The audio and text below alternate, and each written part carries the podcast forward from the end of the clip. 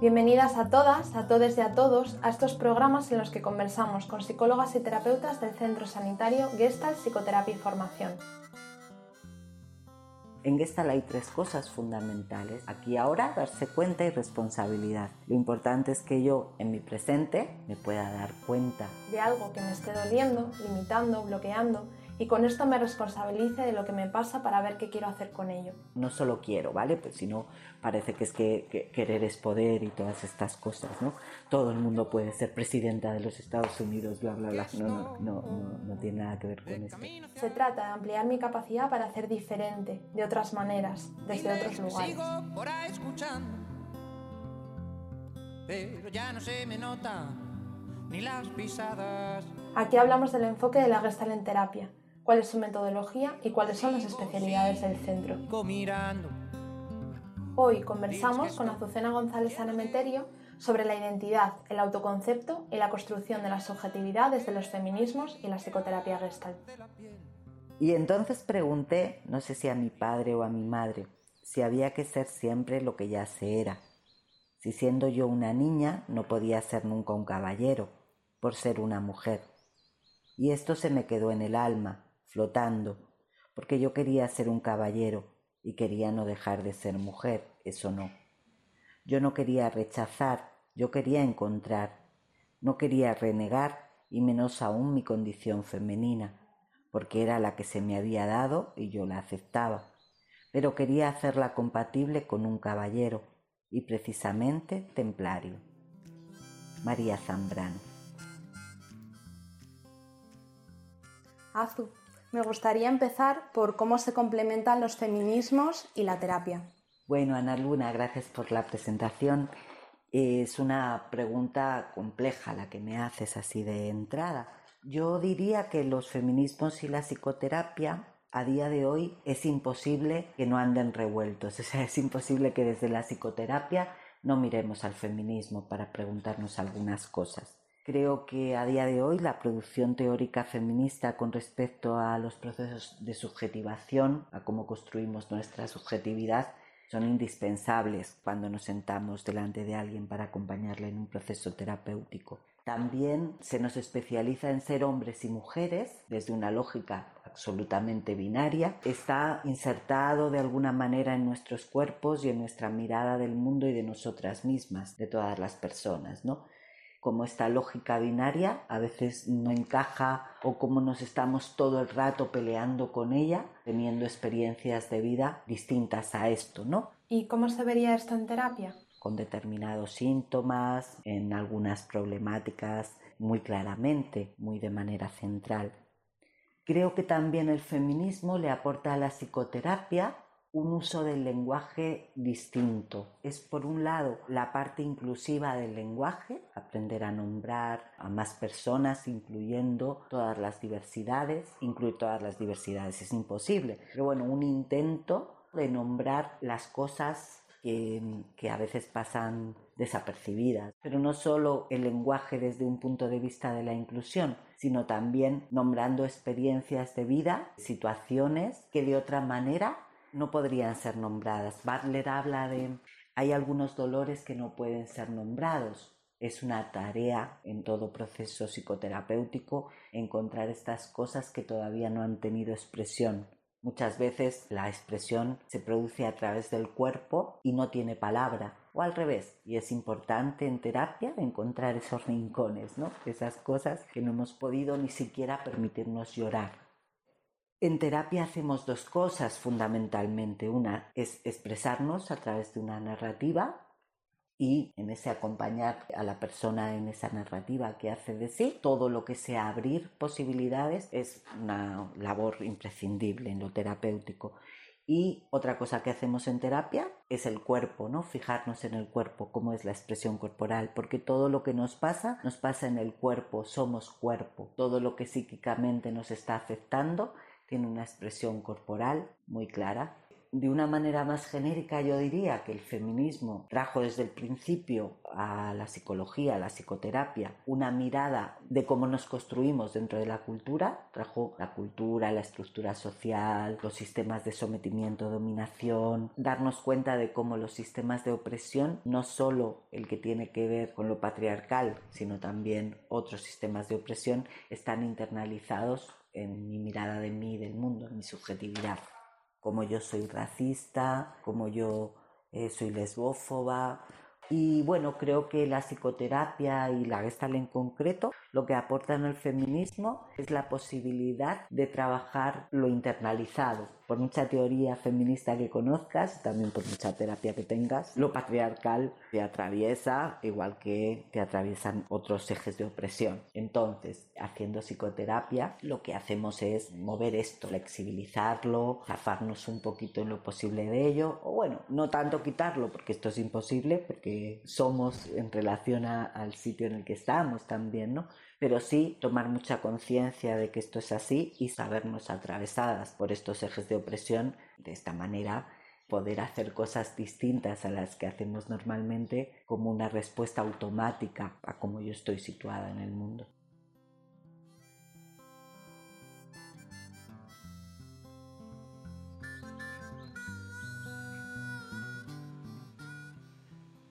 Es cierto que, como es una pregunta bien compleja, me gustaría continuar desmenuzando cómo la perspectiva feminista aportaría a la terapia esta ampliación de discursos que comentas. En tu tesina se repite la frase cambiar las coordenadas de lo posible. Diríamos que el feminismo ha permitido que a lo largo de la historia cambien los conceptos de identidades normales y de identidades raras, todo esto entrecomillado, ¿no? Lo normal y lo raro.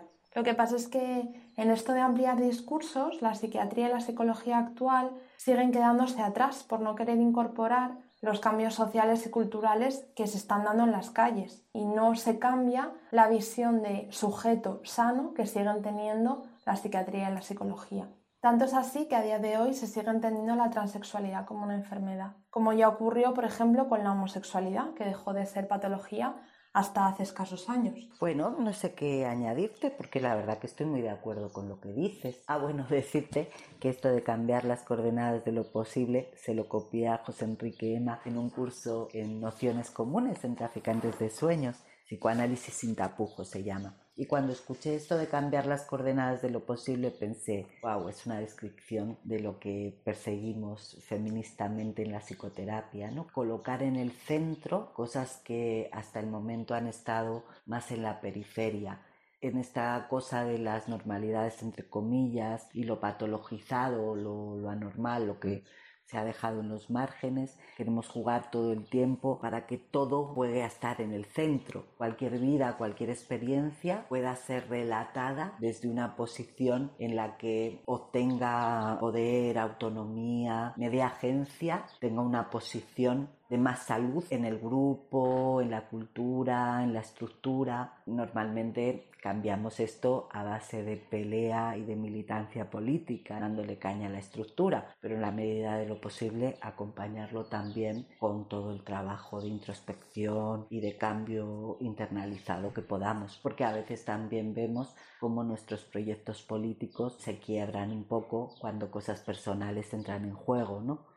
No, pretendo creer que cambiando internamente vamos a cambiar el mundo, claro que no, no. Creo muchísimo en el poder de la militancia y en perseguir los cambios sociales y estructurales que necesitamos. Y creo que acompañarlo de un trabajo interno es importante y beneficioso para todos. Remedio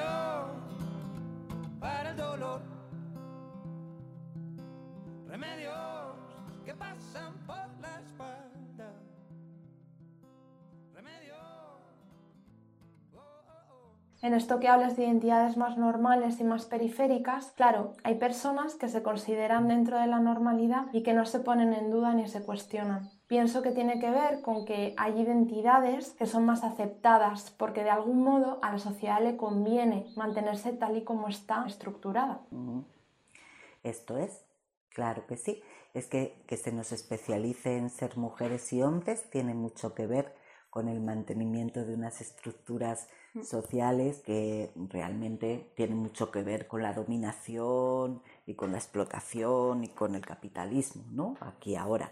Mantenernos en esta especialización hace que sea más fácil la producción en la medida que las personas especializadas en ser mujeres han cargado históricamente con un montón de trabajos por amor, entre comillas.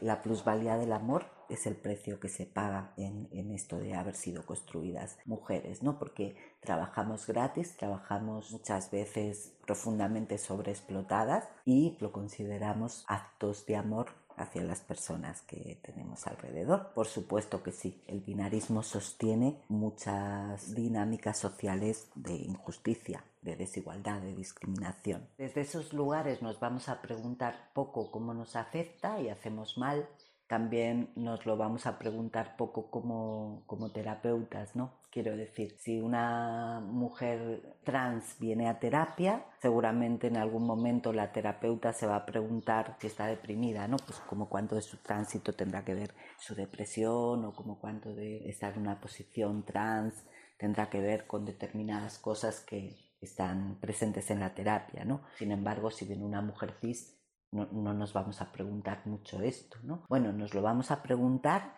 si entendemos que para hacernos mujer tenemos que aceptar una posición subordinada que va a estar en la base de nuestra psique. Nos lo vamos a preguntar desde el feminismo, desde ahí, cómo esta persona, mujer que está sentada delante de mí, ha tenido que violentarse para que lo que socialmente se espera de ella pueda producirse y cómo eso está interfiriendo en cómo se siente o cómo está haciendo algún síntoma que le esté perjudicando. Es cierto. Y además, con respecto a las sexualidades y las normalidades, nos preguntamos poco si la orientación es heterosexual. Viene una persona bisexual a terapia, en algún momento nos vamos a preguntar por su bisexualidad desde la heterosexualidad nos vamos a extrañar poco, ¿no?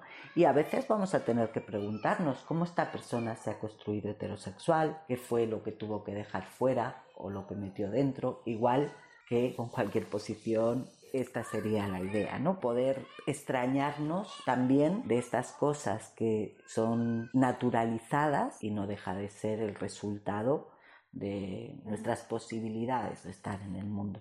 También es cierto que en estos cuerpos normativizados tener esa especialización encima, estar demostrando todo el tiempo que eres un hombre, estar demostrando todo el tiempo que eres una mujer, lleva un precio claro. Ciertamente no es lo mismo, porque los cuerpos feminizados están más discriminados, son más violentados, son más agredidos socialmente y muchísimo más explotados. Pero todos los cuerpos e, en esa legibilidad que se nos exige como hombres o mujeres en este mundo, todos los cuerpos son en cierta medida violentados en esa especialización. Lo que pasa es que luego las jerarquías están claras, ¿no? Lo masculino está por encima de lo femenino. Podríamos hablar de las masculinidades trans. No creo que las masculinidades trans estén colocadas en una jerarquía de la misma manera que las masculinidades cis. No lo creo porque los procesos de socialización, la vivencia, las dificultades que te vas a encontrar en el mundo cuando has transitado no tienen nada que ver con lo cis. Desde luego en terapia esto se advierte de manera clara y contundente, no cabe duda.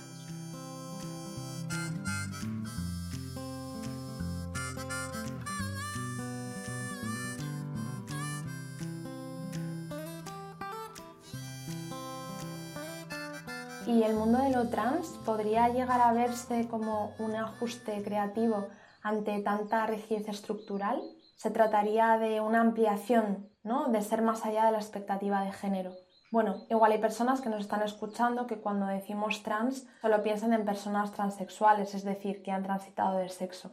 Hay muchas otras cosas que refieren a lo trans. Lo transgénero sería poder incorporar en la propia identidad a la hora de pensar, sentir, hacer lo masculino y lo femenino, o un poco de lo masculino, mucho de lo femenino, o bueno, tantos matices como personas haya. Sería por tanto una integración, un intento por ampliar No sé qué piensas, qué opinas sobre esto. Bueno, depende, ¿no? Muchas veces en lo trans se está buscando lo binario, sería una forma eh, solo positiva de leerlo, ¿no? Y es verdad que eh, los cuerpos trans, como los nuestros no trans o, o, cis, vamos, tú y yo creo que estamos en esa posición cis, también, pues como los nuestros, va a estar atravesado por lo binario y a veces va a haber un deseo de búsqueda clara de esto, ¿no? Es verdad que hay otras experiencias trans, las más políticas yo creo, ¿eh? A ver, todas nos ponen en cuestión, ¿vale? Todas nos ponen en cuestión porque vienen a desbaratarnos una manera de contarnos las cosas que ya poco tiene que ver con la naturalización de todo esto. Esto lo deja profundamente claro, ¿no? Y luego es verdad que hay algunas experiencias trans que sobre todo lo que buscan es transgresión, lo que buscan es terminar con el género, ¿no? Terminar con el género impostándolo, exagerándolo, bueno, habitándolo desde lugares que, que no se esperaba y todo esto mm, sirve para seguramente cargarse muchas de las bases del sistema patriarcal y eso está muy bien. es una buena noticia. Diles que voy dando tumbos y que están desapareciendo las señales. Y compensando las cosas se nublan aún más. Diles que no sé cómo hacerlo. Hemos estado hablando de cómo la perspectiva feminista puede aportar a la terapia y ahora que estás nombrando cómo la terapia puede aportar al feminismo, me gustaría preguntarte por las dificultades a la hora de ampliar el autoconcepto y la identidad, porque me parece realmente complicado, sobre todo si vamos persiguiendo ideales de lo que debería ser lo trans o lo masculino o lo femenino. Me gustaría saber cómo se podría dar luz desde la Gestalt a estos cambios. No sé si he entendido bien la pregunta, pero tengo la sensación de que hay una parte de ella que se refiere a los ideales de cambio que tenemos, ¿no? Creo que a veces desde lo político nos imaginamos ideales del yo súper difíciles de alcanzar y la posibilidad de lo terapéutico tiene que ver con preguntarnos, ¿no? No es tanto voy a llegar a ser ese ideal del yo que desde lo político sería perfecto, sino dónde estoy yo y cómo me puedo manejar para, bueno, teniendo en cuenta dónde quiero llegar, ¿no? Hacia dónde quiero dirigirme, respetarme un poco el camino, no machacarme con unos introyectos nuevos, introyectos son los mandatos internalizados, ¿no? Que me torturen o me limiten de la misma manera que antes me limitaban otros, ¿no? O junto a, porque es verdad que vamos acumulando, ¿no? Deberías e ideales con respecto al yo. Bueno, nos acompañaría mejor para no machacarnos en el camino y para entender siempre cómo lo importante está en el camino, ¿no? La llegada nunca es, no vamos a alcanzar esto que perseguimos. Lo importante es que en el camino nos demos cuenta de dónde estamos y desde ahí ampliemos un poco nuestras posibilidades de acción.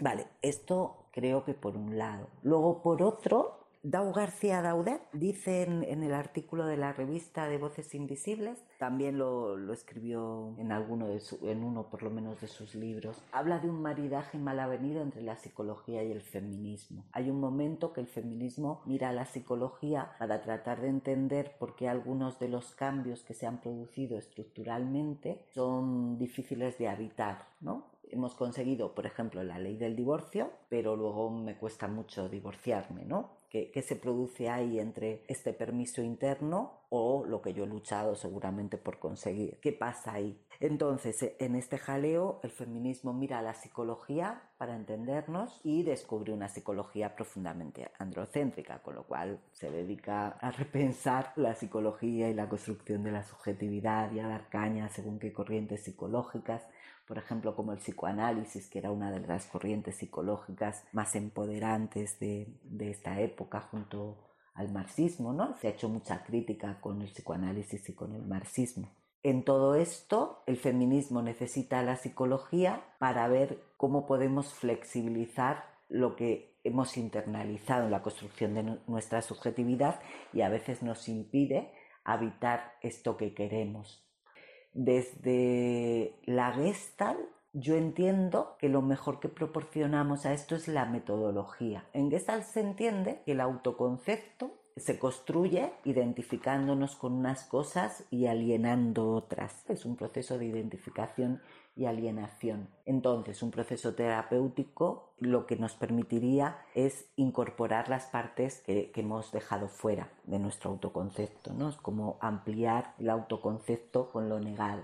Desde ahí, pensando en una lógica feminista, se ve muy claro cómo para identificarnos, para especializarnos en ser hombres o mujeres, nos hemos tenido que identificar con unas cosas y negar otras claramente, ¿no? Y en este juego de meter dentro lo negado, vamos a, ganar un montón. Un trabajo concreto en Gestalt sería el trabajo de las polaridades, que tiene que ver con la integración, la silla vacía. Diles que no sé cómo hacerlo que vuelta a ser débil por querer mirar los abismos. Para acabar, sí que me gustaría preguntarte por alguna experiencia de psicoterapia feminista. Por ejemplo, si puedes contarnos un poco más la colaboración entre GPIF y Territorio Doméstico, colectivo de trabajadoras del hogar inmigrantes en la escuela colaborar con colectivos y hagan militancia política a través de becas ha sido algo que hemos hecho desde el principio, ¿no? Era una de las cosas que queríamos hacer en este proyecto. Uno de los colectivos con los que más hemos colaborado con Territorio Doméstico. Ha consistido en becar mujeres de Terry en la formación. Se han recibido los tres años formativos, se han hecho terapeutas, en la idea de que trabajar internamente nos ayuda a lo colectivo y a lo político y desde luego cuando hablamos con las compañeras de territorio parece que ha sido así, se ha venido muy bien llorar sus cosas, trabajar las cosas que tienes enquistadas, darte una buena vuelta interna y externa. Todo el mundo que ha hecho formación en Gestalt sabe que te haces un buen viaje, hacerte este viaje a ellas y esta era nuestra idea, les ha venido muy bien para lo colectivo. Muchas gracias Azu por esta conversación. Muchas gracias a ti, ha sido muy chulo. Diles que no tengo remedio. No, no, no, no, no, remedio para la esperanza. Remedio para el dolor. En estos programas hablamos sobre la Gestalt, su metodología y las especialidades del Centro Gestalt Psicoterapia y Formación. Hemos estado conversando con Azucena González Sanemeterio, psicoterapeuta gestáltica, didacta y supervisora por la Asociación Española de Terapia Gestalt, la ETG, sobre qué significa y qué importancia tiene incorporar la perspectiva feminista en los procesos terapéuticos. El feminismo hace visible lo invisible, dando nombre a hechos y situaciones hasta el momento innombrados. Para quien tenga más interés en profundizar en conceptos de la teoría crítica feminista aplicados a la terapia y viceversa, la terapia aplicada a la crítica feminista, recomendamos la lectura de la tesina de Azu y la formación teórico-práctica vivencial en psicoterapia feminista y transformación social que tiene Azucena junto a Cristina Garayzábal. Ambas referencias que acabo de nombrar podéis encontrarlas en la descripción del podcast. Este es un programa de GPF grabado en sus despachos. La idea, producción, entrevistas y edición es de Ana Luna Granados. La música es de Club del Río.